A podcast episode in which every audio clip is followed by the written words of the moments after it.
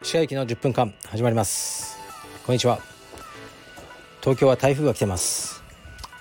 えー、今日はですね朝からバタバタしてたんですがまたね息子の体操のえー、っとプライベートレッスンの道場でねやってもらってるんですけどそれを見に行ったり、えー、うちの娘はねあの三田のね石黒春樹に数学を家庭教師してもらってるんですよ毎週。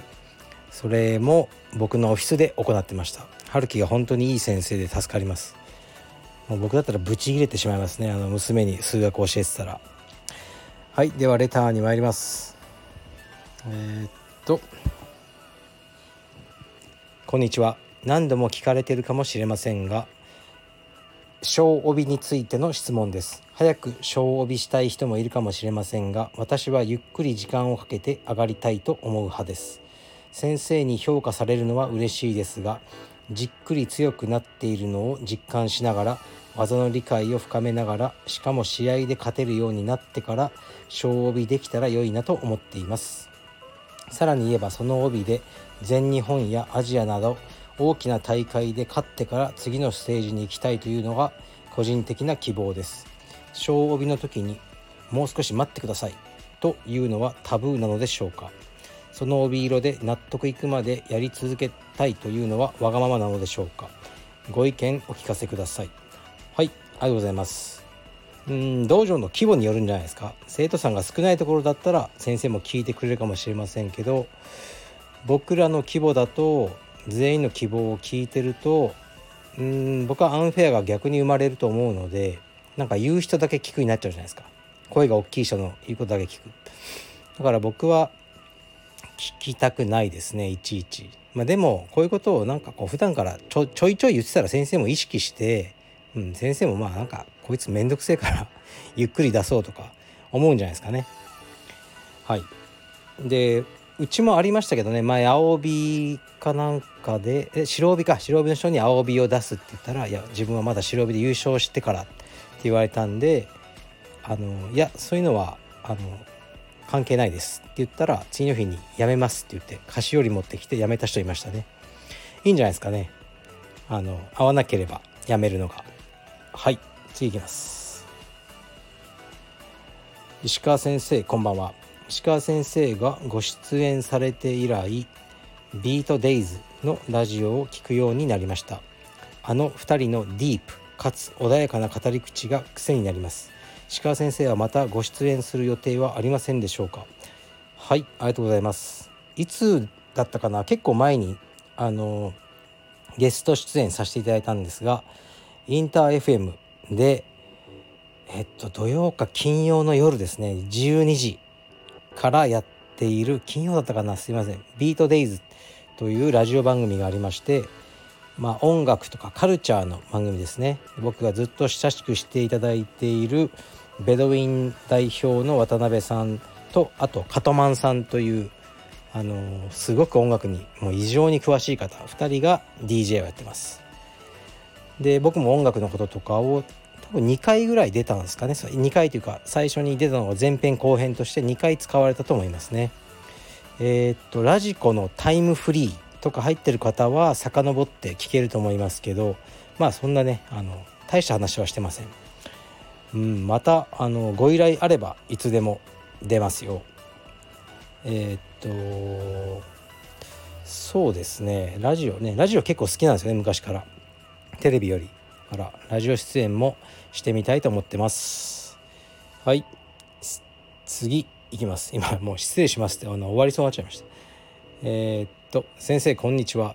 道場の方たちはどのような体のケアをされていますか？私は中年で練習後は骨盤職人と、えー、肘膝腰手首にサロンパスを貼っています。すごくお金がかかります。先生はいかがでしょうか？がっつり練習したいです。はい。そうですね。僕も同じような感じですね。うん。同じような感じです。金かかりますよね。マッサージ行ったり針行ったり。だけどまあ若い時よりはお金があるのでもう中年はねちょっとお金を使って体のケアをするしかないんじゃないですかね。若いやつはね寝れば治るみたいな感じでしょうけど。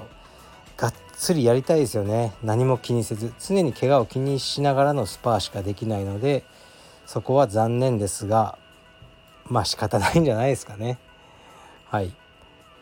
皆さんやっぱりマッサージとかそういうの言ってるんじゃないですかね。ケア回路とかね。自分に合うやつに、えー、っと行くのがいいと思います。でも僕はもうなんだろうな。サロンパスとかマッサージとかでなんか何かが治るとはちょっと思えないんですよね。でも気持ちいいことはいいことかなと思ってねあのサウナ行ったりとかリラックスしようと思ってますね。リラックスもなんかできなくなるんですよねじじいになると。僕さっき実は西麻布のサウナに行こうと思って、まあ、ちょっと映画を見てきたんですね。でその帰りに。入ろうと思った時にあの僕の前に2人組が歩いてて入っていったんですよ。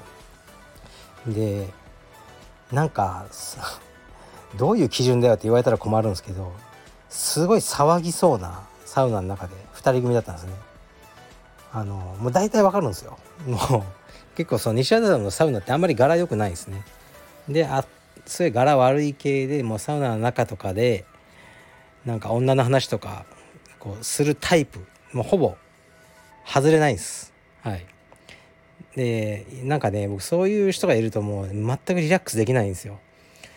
あのね汗を流してからあのね冷水に入れって言ってるのに大体もうねガバって飛び込んだりねする人がいっぱいいるんですよ。でそうするともうイライラして全くリラックスできないので今日は行くのやめようと思って今ね帰ってきたんですけどリラックスねするのさえなかなか難しくなってきますね。はい。次いきます、えー、お疲れ様です。質問よろしくお願いします。モアザン柔術という言葉ですがマット上での運動以上の価値があるという理解でいます。ただそもそも柔術には人生を豊かにする力があると思うので正しくはモアザンエクササイズの方がしっくりくる印象です。この辺少しお話しいただければ幸いです。よろしくお願いします。はい。細かいですね。細かいですが僕がホームページに書いてるメッセージを全く読んでないってことですね。モアザン柔術というのは、まあ、僕が作ってる道場のあのアパレル用のロゴに書いてある言葉なんですね。えー、柔術はもちろんモアザンエクササイズです。運動以上。それはもう皆さん分かってますよね。じゃないとこんなことはやらないと思います。そうなんです。で僕が言ってるのはモアザン柔術。カルペディエム柔術というものは、ね、普通の普通って言い方おかしいな。一般的な柔術道場以上のコミュニティにね、かっこいい大人のコミュニティに成長したいっていうふうにホームページに書いてると記憶してるんですが。ですからまあねもちろん充実はモアザンエクササイズです。運動以上。で僕の目標ですよ。慣れてるとはまだ思いませんがカルペディエム柔術というのはえー、っとね他の柔術道場とはまた違う、その以上の価値があるものだと言われるようになろう、ね、そういう意味で書いたわけです。はい。